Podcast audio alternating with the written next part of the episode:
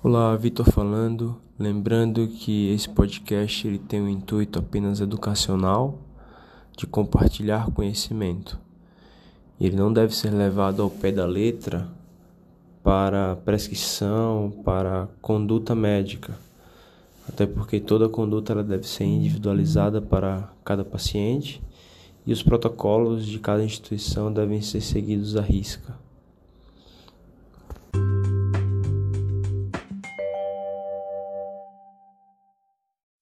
Olá, boa tarde a todos. Hoje nós vamos falar um pouco sobre os derrames pericárdicos.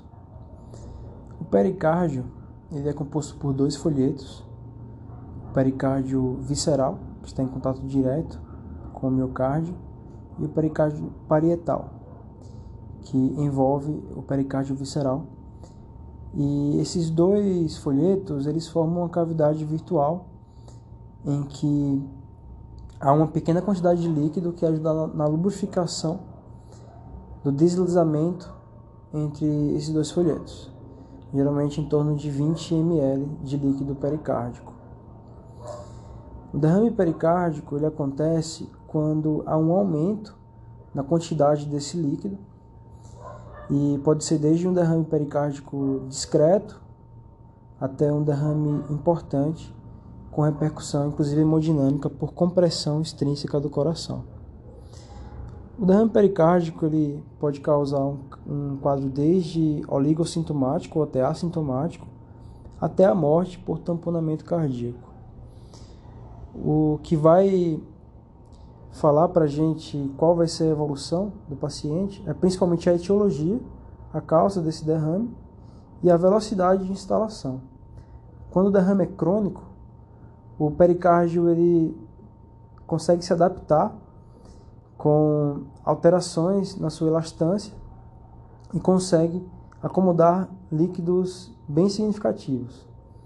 Mas quando o derrame acontece de forma aguda, não há tempo para essa adaptação e, inclusive, derrames pequenos podem ter uma grande repercussão hemodinâmica. O derrame é quantificado no ecocardiograma transtorácico ele vai ser considerado grande se tiver uma lâmina, isso sempre medido na diástole, uma lâmina maior do que 2 centímetros. Já moderado, se entre 1 e 2 centímetros, e pequeno, se essa lâmina tiver menos que 1 centímetro. Existem diversas causas que podem levar a um derrame pericárdico. Essas causas são muito semelhantes às causas da pericardite, sendo a causa viral, a mais, a mais frequente, a mais importante. E a pericardite viral, ela raramente vai causar grandes derrames. Mas mesmo assim, pela alta incidência, 30 a 50% dos derrames importantes, dos grandes derrames, eles são causados por algum vírus. Lembrando que pode acontecer um derrame associado ao paciente com HIV por doenças oportunistas principalmente. E quando existe um derrame importante associado ao HIV, esse derrame costuma evoluir para tamponamento cardíaco. Então, é uma situação de grande gravidade. Outra causa muito importante é o derrame neoplásico, que corresponde aí a 20 a 30% dos casos dos grandes derrames. E também é um derrame que costuma evoluir de forma maligna com tamponamento cardíaco e repercussão hemodinâmica. Outro, outras causas são as causas metabólicas, como uremia, hipotireoidismo. Lembrando que a pericardite urêmica, mesmo com grandes derrames, se o paciente ele não estiver apresentando sinais de comprometimento hemodinâmico, tamponamento cardíaco, ela tende a ter uma conduta expectante, pois ela tende a melhorar em algumas semanas com a diálise. Algumas doenças autoimunes também podem cursar com derrame pericárdico, com serosite, como acontece classicamente no lúpus.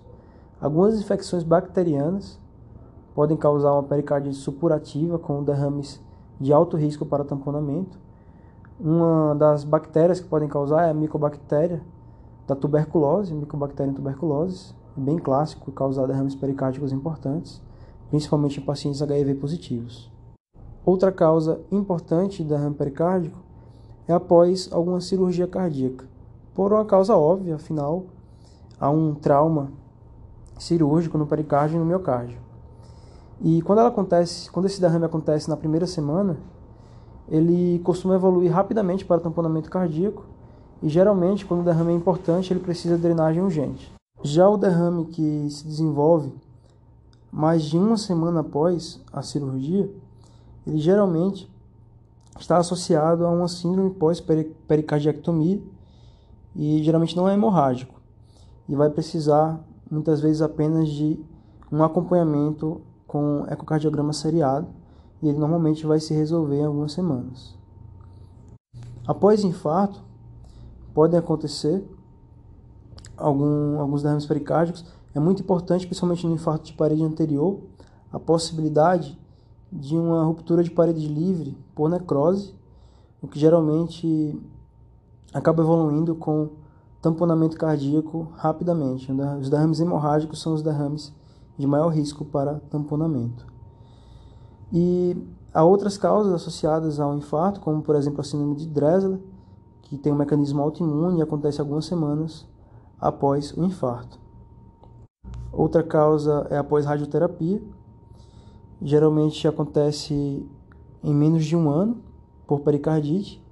Geralmente, quando ele acontece após um ano da radioterapia, ele está associado a uma grande chance de uma pericardite constritiva.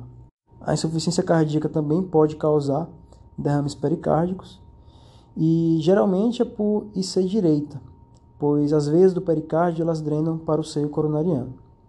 Outra causa óbvia é trauma ao miocárdio, pode causar tamponamento também de forma rápida, afinal um derrame hemorrágico.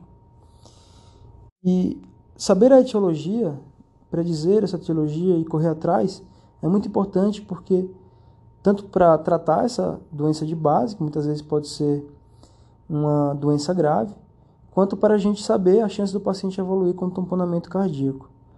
As etiologias de maior risco são primeiros hemorrágicos, né, após cirurgia cardíaca, após uma angioplastia, após trauma, após um infarto, principalmente precoce na primeira semana após esses acontecimentos, o derrame secundário uma neoplasia e os derrames bacterianos, incluindo o derrame associado à tuberculose. Esses são os derrames de maior risco e de maior chance de recorrência após tratados. E o que, que a gente faz quando a gente encontra um derrame grande e assintomático? Quando a gente se depara no cardiograma com aquele derrame, a gente não estava esperando. Primeiro é colher uma boa história. 60% dos pacientes eles vão ter uma condição clínica de base que vai explicar aquele derrame. Então, pensar sempre nas etiologias, mas se a história ela não ajudar e não direcionar a nossa investigação, daí Claro, com o julgamento clínico, a gente vai pedir alguns exames. É importante rastrear a neoplasia. Geralmente é feita uma tomografia de tórax para olhar o pulmão, uma mamografia para ver a mama e talvez, dependendo do paciente, endoscopia e colonoscopia para a busca de tumores do trato gastrointestinal e também a pesquisa de um possível linfoma, pois essas quatro neoplasias são as mais, mais frequentemente associadas a derrames pericárdicos. Lembrando que é muito importante aqui esse diagnóstico, pois derrames neoplásicos, eles costumam ter uma sobrevida média de em torno de três meses. Então é uma situação muito grave. Também é importante pedir sorologias, pedir sorologia para HIV principalmente, pedir um PPD, pedir um TSH, função renal, a depender do paciente, pedir screening reumatológico com FAM, fator reumatoide, e se nada disso esclarecer, daí a gente pode considerar, se o paciente tiver com um PCR, um VHS aumentado, a possibilidade de uma pericardite. Inclusive, a gente pode, após excluir essas outras etiologias, tratar o paciente que tem uma inflamação sistêmica empiricamente com anti-inflamatório e colchicina. Além da investigação etiológica, também é importante saber se a gente vai ter que tratar aquele derrame pericárdico, a gente vai ter que abordar ele. Se o paciente ele não tem uma etiologia clara e tem um derrame de moderado a importante, está indicada, na maior parte dos casos, uma pericardiocentese diagnóstica, que também vai servir muitas vezes para evitar que o paciente evolua para tamponamento.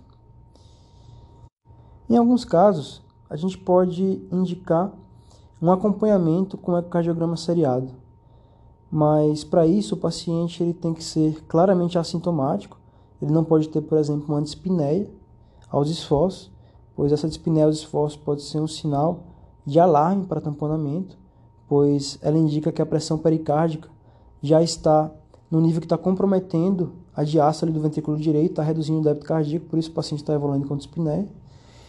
E para definir esse tratamento conservador, o paciente ele também não pode ter suspeita de uma etiologia de alto risco, que são aquelas citadas acima, né? A, um derrame hemorrágico, um derrame neoplásico, um derrame bacteriano. Outra condição é que esse paciente ele tem que ter uma regressão desse derrame em três meses. Se ele persistir mais que isso, daí está indicada a pericardiocentese. E lembrando que é possível no paciente de baixo risco, com os critérios citados acima, e, claro, além desses critérios acima, de baixo risco, a gente também tem que ter um ecocardiograma de baixo risco, né, sem sinais de restrição. Então, nesse paciente de baixo risco, se ele tiver marcadores inflamatórios elevados, nenhuma outra causa aparente, a gente pode, nesses três meses que a gente vai acompanhar o paciente para saber se o derrame regrediu, tratar ele como uma pericardite, com anti-inflamatório e colchicina. Os pacientes em que a gente opta pelo tratamento, geralmente a abordagem vai ser por uma pericardiocentese com sem toracotomia, né? pericardiocentese fechada. E muitas vezes ela pode ser o tratamento definitivo e não acontece uma recorrência. Esse resultado ele vai depender muito da etiologia. Derrames malignos eles provavelmente vão recorrer após a pericardiocentese, mas ela ainda pode ser tentada como uma primeira opção, até para ganhar tempo e estima-se que aí 20 a 30% dos casos, mesmo com sendo derrame maligno, eles podem se resolver com a pericardiocentese. Lógico que vai depender muito caso a caso. Lembrando que muitas vezes esses pacientes não vão ter indicação de confecção de janela pericárdica pela sobrevida que a gente espera do câncer de base. Muitas vezes os pacientes têm uma sobrevida muito curta, uma, uma média de sobrevida de 3 a 5 meses, o que muitas vezes é contraindicado, dependendo do paciente, a confecção de uma janela. Após a pericardiocentese, a gente deixa um catéter drenando um, até um débito de 25 ml em 24 horas. E, se possível, a gente deixa, mesmo se um débito menor que esse, o catéter por 3 a 5 dias, pois ele causa uma reação inflamatória que vai ajudar a obliterar o espaço pericárdico e vai reduzir a chance de uma recorrência. Em alguns casos selecionados, é melhor partir logo para uma pericardiectomia aberta com confecção de uma janela para que o líquido drene cronicamente para o mediastino. Esses casos são nas recidivas, em que o derrame foi refratário à pericardiocentese, quando há uma grande chance de recidiva, como por exemplo em alguns derrames neoplásicos, quando há necessidade de biópsia, como por exemplo quando a gente suspeita de um derrame decorrente de uma tuberculose ou quando acontece um derrame loculado, que geralmente está associado a um pós-operatório de cirurgia cardíaca.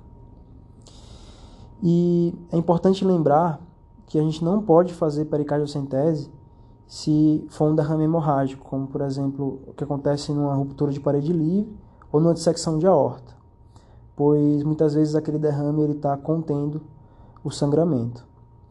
E nesses casos a conduta tem que ser cirúrgica.